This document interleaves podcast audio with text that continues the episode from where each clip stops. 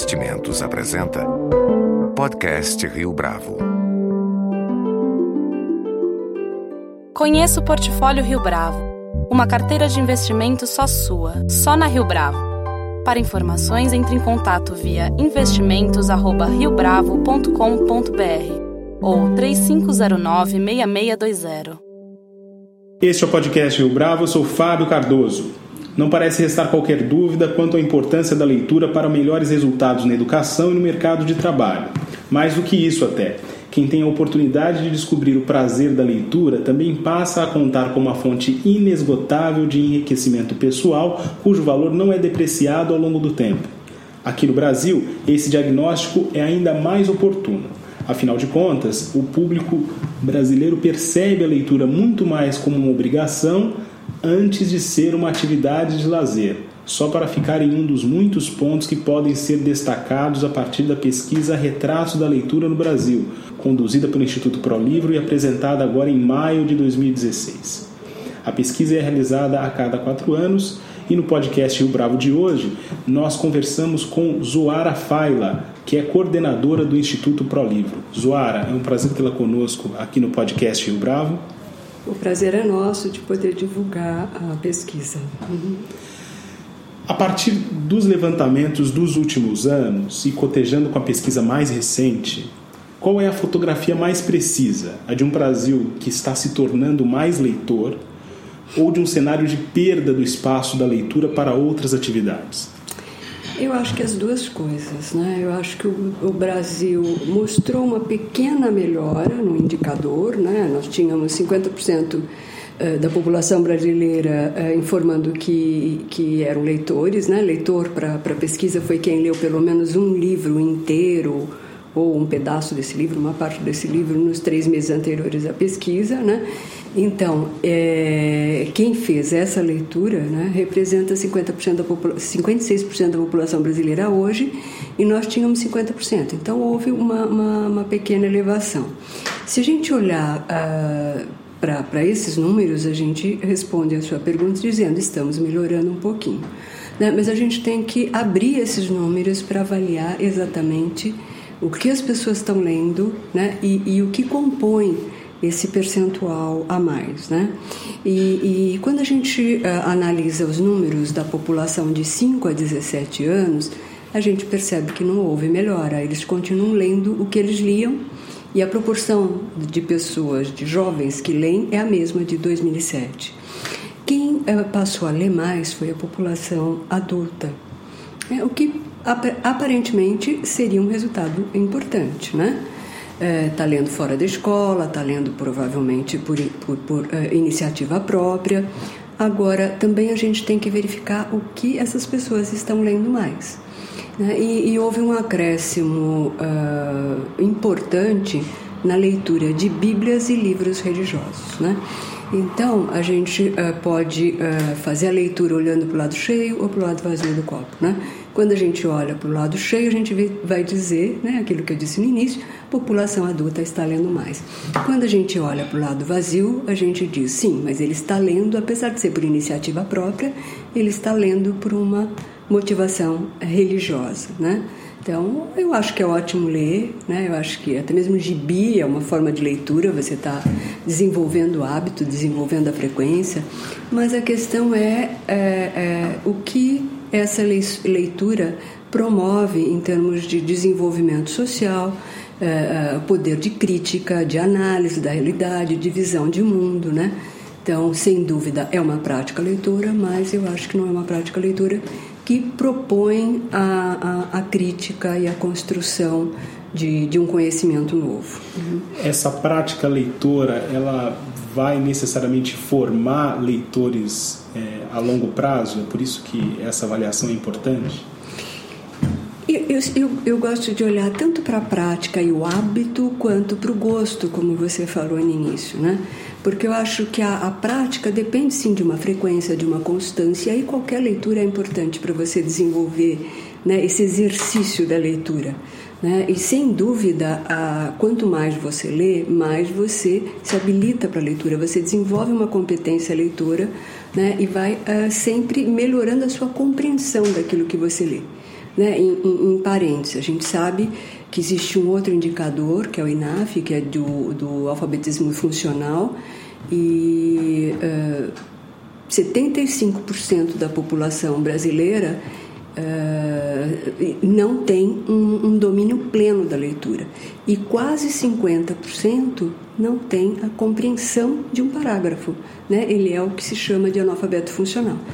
Então, sim, eu acho que quando você pratica, você vai desenvolvendo essa habilidade, você vai enriquecendo seu vocabulário, você vai aprendendo a compreender aquilo que está sendo uh, lido. Né? Então, eu acho que qualquer leitura é válida nesse sentido, mas não é uma leitura que transforma esse, esse sujeito, essa pessoa, num leitor para sempre, num leitor por prazer, como você mesmo mencionou, por entretenimento, por gosto, um leitor de ficção.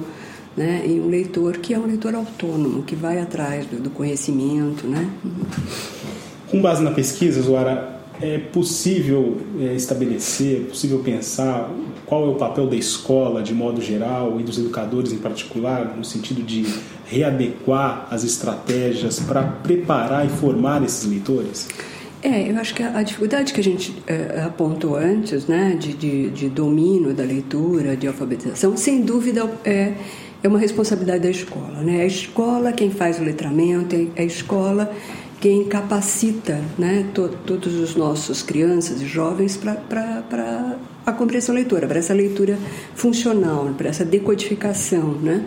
Mas a escola também, além, vamos dizer, dessa preparação, que é o básico, que é a condição para a leitura, ela também é, desenvolve práticas leitoras mais complexas, que seriam né, a transformação, para a transformação, para a formação desse jovem um leitor de fato, um leitor uh, autônomo e, e, que lê depois que sai da escola. Lê porque gosta, lê por entretenimento, lê para pesquisar. Né? Então, a escola tem um papel fundamental nesses dois momentos, né? nessa compreensão, nesse letramento e nesse despertar do interesse e do gosto pela leitura.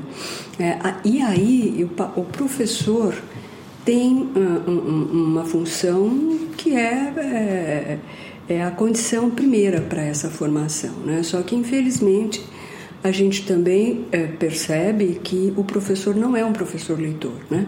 E para desenvolver práticas interessantes, cativantes, né? É, é, é, importante que esse professor tenha um bom repertório de leitura para que ele possa escolher uma leitura adequada, uma leitura interessante para aquela faixa etária, para aquele público, para aquela região. Né? Então, sem dúvida, a formação de um professor leitor eu acho que é a primeira condição para a gente ter escolas que ofereçam práticas leitoras mobilizadoras e leitores para sempre. Né? Muitos pais tampouco têm o hábito da leitura, mas ainda assim esperam que os filhos se tornem leitores. Uma coisa uhum. bastante curiosa. É, para ilustrar o tamanho desse problema, é possível citar uma coluna que o economista Cláudio Muri Castro já escreveu para a revista uhum. Veja, um artigo famoso até, da dificuldade de se comprar estantes no uhum. Brasil. Porque é impossível comprar estantes para livros num país que tem poucos leitores. É viável criar um hábito tão importante com esse estado de coisas? Quer dizer, os pais podem esperar que leitores surjam se eles mesmos não, não são, são leitores? leitores? Pois é, infelizmente, né, o perfil leitor da nossa família também é, é, é, deficiente. Né? Se a gente olhar a origem social da grande parte das famílias brasileiras, né, elas não, a escolaridade é baixa, o nível socioeconômico também não favorece, né? nem a compra da estante, nem a compra do livro. Né? Mas, assim, eu acho que, uh, uh, sem dúvida, né, a própria pesquisa mostra que a família tem um papel fundamental na formação da leitura, no despertar desse interesse, na valorização da leitura. Né? Então, se a gente tem uma família que não tem essa, essa prática, que não tem livros em casa, que não tem estante, né? eu acho que estante até tudo bem, né? o importante é, é, é você, ter, é você ter o um livro em casa. Né? Mas, enfim, se a gente é esse o perfil da nossa família, né? uma família que trabalha, um pai, uma mãe que fica muitas horas no trânsito, que tem pouco tempo para os seus filhos. Quer dizer, essa, essa, esse despertar do interesse dentro de casa, ele acontece quando você lê para os seus filhos, né? aquele pai que lê à noite antes de dormir, Quando você lê na frente, o exemplo é fundamental. A possibilidade dele manusear, de ter esses livros em casa disponíveis, né? Eu acho que esse contato com o livro é fundamental. Presentear com o livro, a própria pesquisa mostrou que você tem mais. Le... É, é, os leitores foram muito mais presenteados com o livro do que os não leitores. Né? Então, na verdade, o presente é meio simbólico, quer dizer, é a questão de a família, e a família aí ampla, né? tios, parentes valorizam o livro, né? E no momento em que você dá um livro com um ato de, de, um gesto de carinho, certamente você vai deixar isso na memória afetiva dessa criança, desse jovem, como uma coisa importante, poderosa, né? Então, sim, eu acho que a, a família tem um papel fundamental, mas infelizmente a gente tem né? O perfil da família brasileira não é essa família com essas condições para oferecer isso, mas você tocou num dado importante. Apesar disso, né, a gente percebe também pela pesquisa que o brasileiro em geral ah, reconhece a importância da leitura. Né? Ou ele percebe a leitura de uma forma funcional, aquela que possibilita melhor oportunidade de trabalho, né? crescimento, eh, mudança social. Né? Então ele percebe essa, essa possibilidade de mobilidade que a, que a, a, a leitura viabiliza, né? Mas, apesar dele reconhecer isso, né, a importância da leitura, parece que ele não percebe muito que ele também tem um papel importante nesse despertar, nessa formação. E aí a gente transfere tudo para a escola. E a escola, como a gente viu, tem lá suas deficiências, seja por conta também da formação do professor, seja por conta do currículo, que muitas vezes não deixa o espaço, o tempo para essas práticas leituras, né? Mais interessantes e ou a própria biblioteca escolar, né, que muitas vezes está fechada, ou não tem um acervo adequado, ou não é usada pelos professores. Então a gente tem vários probleminhas que acabam levando a, a, a, a um menor indicador de leitura ou até né, uma leitura que não é aquela que a gente gostaria que acontecesse para realmente transformar esse país. Né? Qual é o dado mais intrigante da pesquisa Retratos hum. da Leitura? Olha, acho que a gente tem vários dados intrigantes, né? Mas tem, um, tem eu diria que tem, tem alguns dados curiosos é, e, e, que confirmam tudo que a gente falou, né? Se, se você olhar é, a, o que os leitores fazem no seu tempo livre e o que os não leitores fazem no seu tempo livre, né? Você vai perceber que atividades desenvolvidas pelos não leitores são muito mais diversificadas, são muito mais intensas e e até, a princípio, você poderia dizer, não, mas ele está desenvolvendo mais atividades culturais? Não. O leitor pratica mais esportes, tem mais reuniões com os amigos, ele sai mais, ele se distrai mais, ele lê mais, ele vai mais estudando, ele faz tudo mais do que o não leitor. Né? Então, isso mostra que aquele que, que lê, realmente ele se abre para diferentes atividades e para atividades muito mais diversificadas. Né? Ele é mais exigente, ele procura uh, diversificar mais aquilo que ele faz. Né? Então, acho que esse é um dado que confirma, de uma forma assim paralela até, a importância da leitura na formação, na transformação das pessoas. Né? Dá para acreditar em campanhas institucionais que procuram formar leitores? É, é artificial bastante para que os estudantes, os jovens, ou mesmo os adultos não se convençam disso? Ou essas estratégias são eficazes? Eu acho que todas as ações são, são importantes. Né? No, no quadro que a gente desenhou, eu acho que tudo que tanto sociedade civil quanto o governo né, desenvolverem para mostrar a importância da leitura, né, eu acho que são válidas. Então, eu acho que sim. A gente mesmo fez várias campanhas, como a gente fez uma campanha que se chamou Mãe Lê Para Mim. Para quê? Para mostrar que ela tem né, um papel muito importante nessa formação, nesse despertar. Porque às vezes as famílias acham que esse papel é da escola. Na verdade, quando a gente percebeu que a mãe era mais citada como influenciadora, né, a gente achou que era importante a gente mostrar isso, né? Então, tanto para a mãe quanto para a sociedade como um todo e valorizar essa, essa, essa, esse papel, né? E, e, então a gente fez uma entrevistou várias pessoas perguntando quem foi o seu principal influenciador, né? A grande maioria confirmou que foi a mãe. Por sorte, a gente fez isso numa, na Bienal do Rio de Janeiro a gente conseguiu entrevistar vários, vários artistas famosos, como Tony Ramos, como Valdir Carrasco, né? pessoas que estão aí na mídia. E, e depois fizemos uma pequena gravação, um pequeno vídeo disso e, e foi para a TV. Né? Então, isso é, é, são pequenas campanhas, né? mas são eh, eu acho que a gente consegue uh, valorizar o livro ficando de uma forma simbólica para a população né, a importância dele. Acho que nesse sentido, eu acho que uh, a pesquisa contribuiu muito, a mídia tem dado muito espaço. Sem dúvida, quanto mais você fala da importância do livro e da leitura, mais isso vai fortalecendo essa representação positiva. Então, eu acho que qualquer campanha é importante, seja essas campanhas que a gente vê na televisão mostrando, né? Olha, é importante ter livro, é importante ler, né?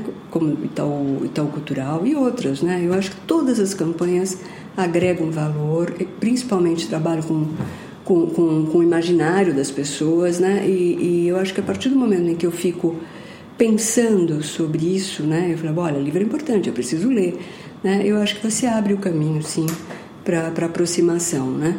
E hoje, mais do que nunca, voltando para a sua pergunta inicial, né, especialmente os jovens, uh, têm uma concorrência grande com as, com as mídias sociais, aí, com, a, com, a, com a internet, né, com esse mundo digital.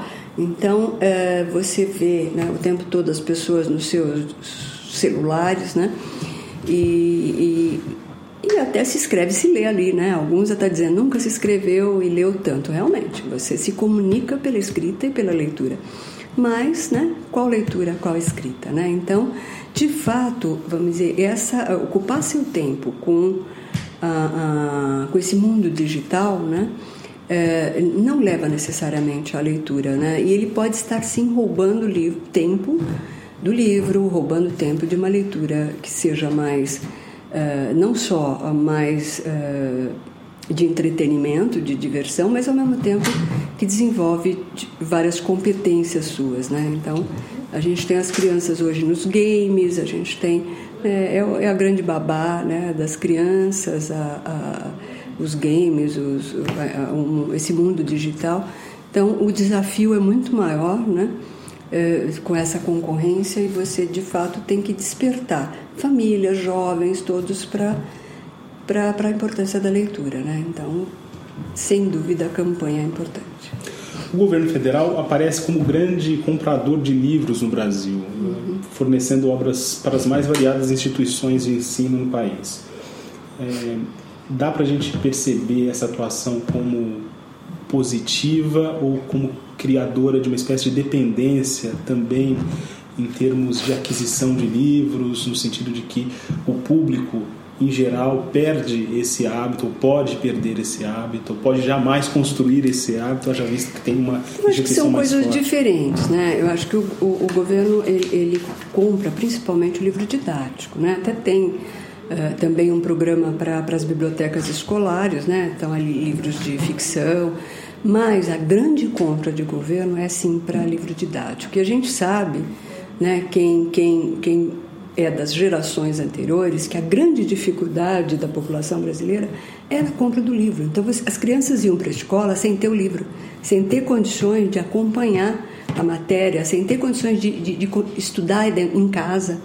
É, então você acabava tendo um ou dois livros, alguns livros na biblioteca que não eram suficientes para todos os alunos. Então eu acho que essa essa política, esse programa é fundamental para a situação socioeconômica que nós temos, né? E voltando para o perfil das nossas famílias, as famílias brasileiras não teriam possibilidade de comprar os livros para, os seus filhos, né? Então eu acho que dentro da nossa realidade esse programa é fundamental. Né? É fundamental para o aluno, é fundamental para o professor, né? porque o professor também tem ali. Muitas vezes o professor também não tem condições de comprar esse livro, né? Então você tem ali, é, bem ou mal, você tem todo um programa para cumprir, né? Então eu, eu acho e eu vivi, né, essa experiência na, na minha geração. Você não tinha era o pai e a mãe que tinham que comprar livros e, e, e muitas vezes a gente sentiu essa dificuldade. As, é, é, as famílias às vezes têm, têm dois, três filhos, né? Um, um, um, um, livro às vezes não serve para o outro, né? Porque o professor indica. Então, sem dúvida, acho que essa foi uma das maiores conquistas, né? Das políticas públicas foi a aquisição, de, especialmente o livro didático. E o livro, o livro de ficção, o livro de literatura, né? A gente percebe também pela pesquisa que muitos sentem falta né, de um acervo mais atualizado, de, de você ter uh, uh, aqueles livros que estão sendo anunciados, né, que estão na mídia, que estão na estante, eles vão até a biblioteca, eles querem achar aquele livro que está todo da onda, que está todo mundo lendo, e, e não tem condições de, de, comprar. Então, acho que a biblioteca ela tem esse papel de democratização do acesso, e quem tem, sim, né, que uh, criar esses acervos, investir nesses acervos, é o governo, né? Então, eu acho que essa foi uma das maiores conquistas e tomara né, ela, ela tem a continuidade. Né? Agora, a questão do, do, do, que você falou do hábito, né, eu acho que você pode comprar o livro. Né? Eu acho que depois que você desenvolver esse hábito, esse gosto, você vai até a livraria, ao invés de você usar esse dinheiro num tênis, né, você vai comprar o livro. Né? Então, eu acho que esse hábito ele pode ser desenvolvido independente dessa, dessa, desse, desses programas de governo. Uma última pergunta, Zoara. É, quais são os pontos de discussão da pesquisa que a pesquisa levanta uhum. e que são geralmente ignorados tanto pelos meios de comunicação quanto pelos educadores? Olha, a pesquisa, na verdade, ela, ela, ela é muito rica, né? A gente tem cerca de 80 questões. E, e, a, e, o próprio objetivo nosso não é só alimentar a mídia. Né? Eu acho que tem questões lá dentro que, que uh, uh, são, são normalmente mais analisadas e estudadas, sim, pelos estudantes. Né? Na, na, universidade, a gente tem conhecimento de que ela orienta muitas teses, ela, ela, ela é, é, é, é usada até para questionamentos ou para base de, de pesquisas, estudos mais aprofundados. E é esse o objetivo da pesquisa. Né? Então, a, a, a, pesquisa tanto tem esse lado de divulgar os grandes números, e nesse sentido acho que a mídia tem um papel muito importante, né? mas eu acho que ele tem, tem dentro dela, e deve ter mesmo, né? esses outros dados que merecem estudos mais aprofundados. Então eu acho que está cumprindo o papel dentro das, do, do, do, vamos dizer, das suas duas propostas. Né? Eu acho que não interessa a grande mídia, por exemplo, você saber uh, uh, quem usa aquela biblioteca, em que horário, em que momento. Né? Essas informações elas interessam para quem está estudando. E as bibliotecas. Avaliando as bibliotecas, né? Porque a gente tem tanto uma avaliação das bibliotecas públicas, das comunitárias, como as bibliotecas escolares. Então a gente consegue olhar quem usa, em que local, é, em que nível, né? Ensino fundamental, no universitário, qual avaliação essas pessoas que usam fazem da biblioteca. Mas isso interessa a um público especializado, né? Eu acho que o grande público tem algumas informações dessa, dessa questão que interessam. Por exemplo, as pessoas percebem a biblioteca como um local para estudante, né? E não para toda a comunidade, para a pessoa adulta, para aquele que já é formado. Eles acham que é um lugar de estudar e para estudante, para fazer trabalho escolar. Né? Então, muitos não percebem que é um equipamento cultural né, para toda aquela cidade, para toda a comunidade. Né? Então, eu acho que nesse sentido, sim, eu acho que a mídia poderia contribuir para mostrar que biblioteca é um espaço para todos. Né? E que lá dentro você consegue é, é, ter contato com histórias narrativas fantásticas e para população de qualquer idade, de qualquer e para todos os interesses, né? Então, talvez falte isso, né? Mostrar que, que biblioteca mudar essa representação. A biblioteca não é para estudante nem para estudar. A biblioteca é um espaço cultural aberto a toda a população, né? ou deveria estar aberta a toda a população. Uhum. Zoara, muito obrigado pela sua participação aqui no podcast Rio Bravo. Legal com edição e produção de Leonardo Testa. Este foi mais um podcast Rio Bravo. Você pode comentar essa entrevista no SoundCloud, no iTunes ou no Facebook da Rio Bravo.